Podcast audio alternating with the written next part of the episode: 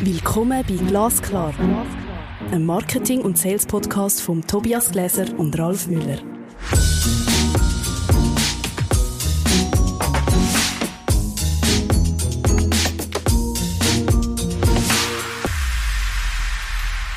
Hallo Ralf. Hallo Tobias.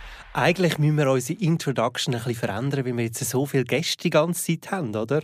Ist dir das auch schon aufgefallen? Es wird ein bisschen langweilig das so, ein oder? langsam. Wir müssen eigentlich sagen, hallo zusammen und willkommen bei der Episode 43 Marketing für Anwälte mit der Nadine Julien von MME. Herzlich willkommen, Nadine. Ja, danke vielmals. Hallo Nadine. Hallo. Ich würde sagen, wir starten doch gerade mit der ersten wichtigsten Frage, und zwar, wer bist du? Wie du schon gesagt ich bin Nadine, ich bin Head of Marketing bei MME. MME ist ein Legal Tax and Compliance Beratungsunternehmen in Zürich und Zug.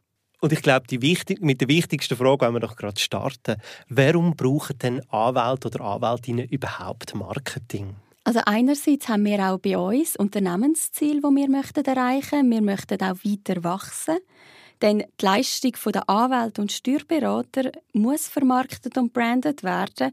Wenn ihr wisst, die Stundenansätze von Anwälten und Steuerberatern sind relativ hoch, dass man die weiter erhöhen oder so hoch behalten, braucht es einfach ein funktionierendes Marketing und Branding, wo hinter dran steht. Ein anderer Aspekt ist sicher auch, dass man sich von der Konkurrenz möchte abgrenzen. Schlussendlich hat ein Anwalt nicht so eine andere Leistung wie seine Konkurrenten, aber dass man da auch mit dem Branding eine gewisse Differenzierung kann schaffen ähm, ein weiterer Aspekt ist auch der Konkurrenzkampf, der härter geworden ist. In der Schweiz haben wir ein höchstes Angebot an Anwälten mittlerweile. In Zürich, habe ich gerade nachgeschaut, gibt es über 3000 Anwälte und die Zahl ist in den letzten zehn Jahren um 20 Prozent gestiegen. Also das Angebot ist sich hier am verdichten. Und ein letzter Aspekt, den ich ansprechen möchte, ist Digitalisierung bzw. Legal Tech. Durch den technologischen Fortschritt müssen einfache juristische und steuerliche Fragen nicht mehr von einem teuren Anwalt oder Steuerberater beantwortet werden, sondern die können einfach von einem Tool beantwortet werden oder einem Chatbot, wo da einfach die Fragen vom Kunden beantworten kann. Nadine, welche Ziele verfolgst du eigentlich als Leiterin des Marketings bei MME? Ähm, kann man das so ein bisschen, kann man das so, so einen Überblick verschaffen? Ein grosses Ziel vom Marketing bei MME ist es einerseits, den Brand MME zu stärken und weiter auszubauen und auch im Markt zu positionieren. Und andererseits haben wir in den letzten Jahren auch einen starken Fokus auf Marketing Qualified Leads gelegt, also dass wir aktiv Leads generieren. Grundsätzlich schauen wir auch immer die gesamte Customer Journey an, von Awareness zu Consideration, Decision und Retention. Spannend finde ich da auch, dass einerseits der Brand MME wichtig ist und andererseits hat auch jeder von unseren 25 Partnerinnen und Partnern seinen eigenen Personal Brand, wo in diesem Business ja auch unglaublich wichtig ist. Wichtig ist aber auch immer der persönliche Kontakt. Das heißt, wenn wir Marketing machen, unsere Zielsetzung machen, dass wir da nicht uns nur auf Online-Aktivitäten fokussieren, sondern auch Offline-Aktivitäten mit drin spielen. Also wenn ich das alles so höre, tönt es sehr komplex, oder? Also Konkurrenz zunehmend, hybrides Marketing off und online, klare Ziele, die man anstreben will und dann eben mehrere Partnerinnen und Partner, die wahrscheinlich auch mitreden wollen. Das klingt komplex und anspruchsvoll. Wie tue ich denn so ein zielführendes Marketing überhaupt entwickeln? Also wie gehe ich das konkret an? Ähm, vielleicht kannst du auch ein bisschen erzählen, wie ihr das bei MME angegangen sind. Also für mich ist das grundsätzlich aber nicht viel anders, wie das in anderen Branchen auch funktioniert, wie man das zielführendes Marketing angeht. Einerseits gibt es Unternehmensziele, welche schlussendlich durch eine Marketingstrategie unterstützt werden. Wichtig ist auch bei uns, dass die internen Stakeholder, sprich die 25 Partnerinnen und Partner, immer sauber abgeholt werden. Was ich anders finde, eine Strategie wird bei uns nicht von einer Geschäftsleitung abgesegnet, sondern von diesen 25 Partnerinnen und Partnern, was ich denke, bringt einfach einen zusätzlichen Level an Komplexität mit rein. In unserer Strategie konzentrieren wir uns grundsätzlich auf fünf Eckpfeiler. konzentrieren. Das sind einerseits Partner, wie können wir sie auch in ihrem Sales-Business unterstützen. Dann die klassischen Marketingaktivitäten, die wir umsetzen. Dann schauen wir auch das Thema Kunden und Daten an, Content und dann natürlich auch Ressourcen, Tools, Prozess. Wie wir uns intern als Marketing-Team aufstellen? Ziemlich anspruchsvoll. Ähm, Gibt es eine, eine Entwicklungsgeschichte, die man äh, benennen kann, die bei MME so stattgefunden hat, bis das Marketing mal so installiert war? Ich nehme mal an, dass auch es mit deiner Person sehr viel zu tun hat, in der Aufbau der Marketingabteilung. Als ich zu MME gekommen bin, vor fast vier Jahren, war eher ein veraltetes Branding herum, ein schon etwas in die Jahre gekommene Webseite. LinkedIn ist eher weniger genutzt worden. Es ist auch eine gewisse Hemmschwelle herum, zum LinkedIn aktiv zu nutzen. Es hat aber ganz klar eine Entscheidung von den Partnerinnen und den Partnern, dass sie Marketing möchten priorisieren, ausbauen und auch professionell etablieren. Wegen dem habe ich dann wie den klassischen Weg gemacht, von Webseiten neu machen, Branding neu machen, auch neue Themen aufgreifen, wie Kampagnen, Newsletter aufsetzen, Social Media etablieren. Da ist es einfach wichtig, dass wir nicht einfach können allen sagen, hey, machen jetzt LinkedIn, sondern wir haben da müssen Trainings machen, auch sehr viel einzelne Partner oder Anwälte müssen durchführen. Wie tue ich überhaupt auf LinkedIn schreiben? Wie tue ich meine Stimme authentisch auf LinkedIn überbringen, dass es nicht zu viel ist, aber auch nicht zu wenig ist, dass man da auch ein Mittelmaß finden kann. In der Pandemie zum Beispiel, dann auch ganz spannend, sind die ganzen Webinare dazugekommen, wo wir von MME als eine der ersten sind, wo bereits bei Ausbruch der Pandemie im März Webinars gestartet haben, anstelle der Events, die bei uns im Büro geplant sind. Also Marketing kann einen grossen Beitrag leisten. Vielleicht kann man das noch ein bisschen konkretisieren. Also was macht das Marketing, dass eben unternehmerisches Wachstum wirklich stattfindet? Also ich denke auch bei MME wäre ohne Marketing, ohne unser Branding, Wachstum eher schwieriger. Es ist mittlerweile bei uns ein essentieller Teil. Es muss professionell betrieben werden. Wie ich vorher schon gesagt habe, Konkurrenz ist da, die wachsen auch weiter. Wir generieren zum Beispiel auch sehr viele Leads generieren über unsere Marketingaktivitäten. Ich denke, an dem sieht man es am klarsten, was wir am Schluss zum unternehmerischen Wachstum beitragen. Ähm, viele schreiben uns via Webseiten anschreiben oder auch haben uns via Google gefunden. Das heißt Google My Business ist auch bei uns etwas gewesen, wo wir die letzten Jahre aktiv betrieben haben. Wir haben auch viele Beispiele, wo wir aus LinkedIn-Beiträgen oder Kampagnen neue Mandate haben können generieren das sind aus meiner Sicht so ein bisschen die Früchte von der harten Arbeit, die die letzten Jahre gelaufen ist im Marketingteam, wo aber auch unsere Anwälte und Steuerberater supportet und mitgeholfen haben, wo wir jetzt ernten können. Wir wissen, dass du Zahlenfan bist. Ich nehme an, dass ihr auch regelmäßig auswerten, ähm, dass sich das Marketing auch positiv äh, auf, auf, auf Geschäftsentwicklung äh, auswirkt. Kannst du noch etwas dazu sagen, wie ihr das macht und wie tut man dann auch Anwältinnen und Anwälte so ein Zahlenreporting vorlegen? Also wir erstellen im Moment jedes Quartal ein Reporting. erstellen. Dort drinnen schauen wir unsere verschiedenen Kanäle an, die wir betreiben. Wir analysieren dann die einzelnen KPIs, die wir im Voraus definiert haben, analysieren. Schauen, sind wir hier auf Kurs oder nicht. Wenn wir nicht auf Kurs sind, was ist da, wo wir für das nächste Quartal verändern müssen. Dann, wenn wir das mit den Partnerinnen und den Partnern anschauen, ist wichtig, dass wir sie auf Augenhöhe dort abholen. Wichtig ist zum Wissen, das sind keine Marketing-Experten. Wenn ich jetzt hier irgendwelche KPIs ihnen erzähle von ähm, Bounce Rate, wo sie vielleicht gar nicht verstehen, dass ich ihnen all diese Begriffe näher bringe, erklären, wieso das etwas wichtig ist, aber auch gleichzeitig nicht auf das Problem umreiten, sondern möglichst immer eine Lösung präsentieren, wie man das langfristig kann beheben kann, dass wir das bestmögliche Resultat können erreichen können. Also eine Übersetzungsarbeit, die wahrscheinlich auch die Anwälte und die Anwältinnen gegenüber Klienten müssen machen müssen. Also wo man vom, vom Fachvokabular sozusagen übersetzen dass man nachher auch wirklich wieder Entscheidungen treffen kann. Genau. Also, wenn ich jetzt ein Anwalt bei euch wäre, wäre ich vielleicht ähm, ganz angetan davon, dass mir einfach ein Teil der Arbeit abgenommen wird. Ist das auch so? Ja, auf jeden Fall. Ich denke, bei uns ist es Hand in Hand schaffen. Am Schluss sind wir eine Firma, ein Team, wir haben ein Ziel, das wir erreichen wollen. Wir sind einfach ein Teil vom Putzle, dass wir als Firma erfolgreich sein können. Aber ohne uns wenn die Anwälte selber ihre Webseite betreiben müssen, weiss ich nicht, wie das würde rauskommen. Es ist wichtig, dass wir dort sind, aber handkehrum sind wir auch sehr froh, dass unsere Anwälte und Partner und Steuerberater um sind, weil die dann unseren Content für unsere Webseiten erstellen, gerade unsere Blogposts, wo ja in den Rechts- und Steuergebieten so in die Tiefe gehen, das ist etwas, was das Marketingteam gar nie könnte schreiben. Wenn jetzt jemand 30, 40 Jahre Erfahrung hat im Erbrecht, der schreibt immer einen besseren Blogpost als jeder andere der würde schreiben. Andererseits zeigen wir ihnen zeigen, wie sie bessere Blogposts können schreiben wie man dort schreiben fürs Web. Fürs Web schreiben ist nicht gleich, ich schreibe etwas für meinen Klient. Du hast gesagt, MME ist ein innovatives äh, Beratungsunternehmen für Legal Tax Compliance. Also es zeigt ja schon mal so ein bisschen äh, extreme Content-Breite.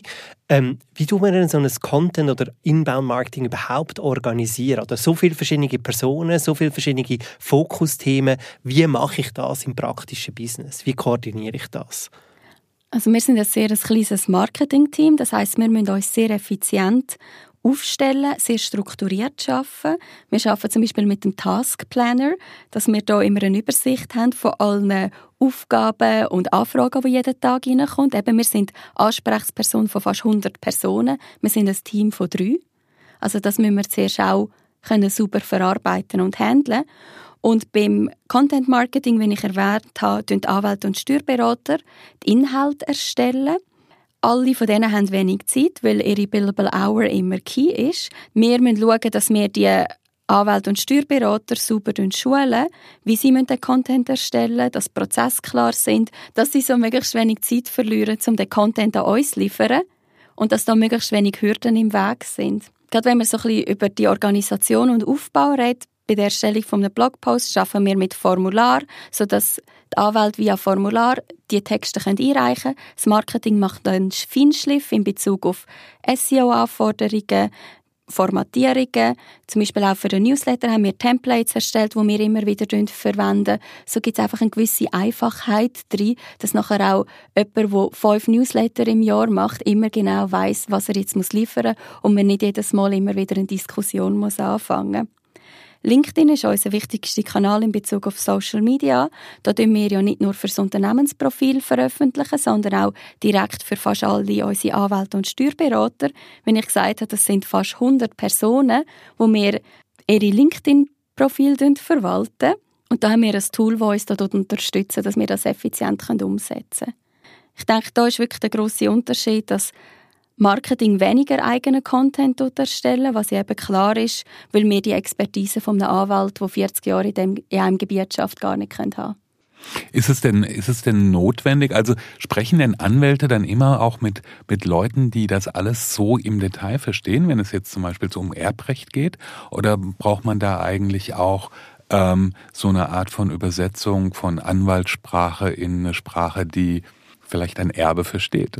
Also ich denke, gerade wenn es um die Blogposts geht, muss man komplexe Themen auf eine einfache Art und Weise können kommunizieren Und ich finde, durch einen Blogpost ist man ja schon eingeschränkt, wie viele Zeichen man überhaupt kann verwenden kann. Oder wie viele Wörter man dort verwendet. Ich kann da jetzt nicht ein Memo schreiben von 50 Seiten und jemandem das Erbrecht erklären. Um das geht es ja auch nicht. Ein Blogpost ist ja dazu da, dass wenn jetzt jemand auf Google fragt, hey, meine Mutter ist gestorben, darf ich ihr Auto erben? Wenn man diese Frage stellt, dass man dann, wenn möglich, auf unsere Webseite kommt. Ich, ich würde gerne noch ein bisschen mehr über deine Karriere erfahren. Wir haben auch einige junge Zuhörerinnen und Zuhörer, die am Start von ihrer Karriere stehen. Wie war denn dein Weg zur CMO? Also wie ist man dort angekommen und was, was bedeutet das auch?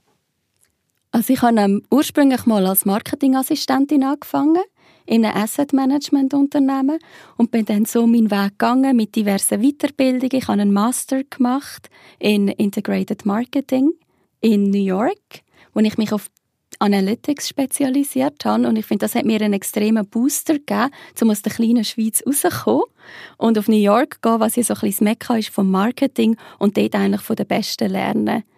Ich denke, ganz wichtig ist, dass man kontinuierlich immer dranbleibt. Ich finde, in unserer Marketingwelt passiert so viel immer Neues. Das, was vor drei Jahren funktioniert hat, bedeutet nicht, dass das heute auch immer noch funktioniert. Ich denke, man muss da so ein Mindset haben, dass man sehr offen ist für Neues. Ich finde auch, dass man immer wieder will Neues lernen, sich gerne in neue Gebiete denken. Ein anderer Aspekt finde ich auch, dass man nicht nur an den Themen wie Marketing, Digitalisierung dort arbeiten, sondern auch an der Persönlichkeit. Ich denke, je weiter dass man in der Karriere ist, desto wichtiger ist es, wie ich kommuniziere, wie ich mein Team führe, wie ich meinen Chef führe, wie ich eben eine Geschäftsleitung überzeuge, dass wir gewisse Themen angehen und gewisse Themen eher parkieren. Ich finde immer, das ist so ein, bisschen ein Thema, das immer ein bisschen zu kurz kommt in unserem Bildungssystem. Also neben der fachlichen Entwicklung die Leadership-Kompetenzen. Absolut. Was mich noch würde interessieren, also ich weiß ja, dass du bei Swarovski warst, oder? Äh, und in der Immobilienbranche. Wie tut sich das denn unterscheiden? Swarovski, das können wir uns alle vorstellen, das glitzert auf jeden Fall. Ähm, und dann zu der Anwalt. Gibt es da grosse Unterschiede oder ist das eigentlich im Kern so ziemlich das Gleiche? Ich persönlich bin davon überzeugt, dass es im Kern das Gleiche ist. Man hat am Schluss ein Produkt oder eine Dienstleistung, die man dort vermarkten und man muss sich überlegen, wer ist die Zielgruppe, was sind ihre Pain Points und wie kommen wir an die Touchpoints mit diesen Kunden her. Ich finde, das Prinzip ist das Gleiche. Klar, wenn man eine Branche wechseln, muss man sich in eine neue Branche hineindenken, sind andere Dynamiken, aber im Kern ist es das Gleiche. Gibt es etwas, ähm, was in dem Marketing bei MME besonders gut funktioniert? Ich denke, unser ganzes Zusammenspiel, das wir haben, von Webseiten, Social Media, Newsletter, aber auch unsere Events, die wir durchführen, dass wir da ganz eine gute Verknüpfung über die verschiedenen Touchpoints haben können herstellen und so unser Brand auch wirklich zum Wachstum haben können antreiben, aber auch gleichzeitig Leads daraus haben können ziehen. Du hast vorhin gesagt, wir müssen dranbleiben und offen bleiben im Marketing. Was sind so Zukunftsvisionen? Also wo geht denn deiner Meinung nach das Business? Und vielleicht kannst du auch in diesem Zusammenhang noch etwas zum Thema Legal Tech, oder? Das ist irgendetwas, was so ein bisschen in unserem Hinterkopf brummt und wir wissen, irgendetwas kommt da. Kannst du ein bisschen mehr dazu sagen, wo geht die Reise?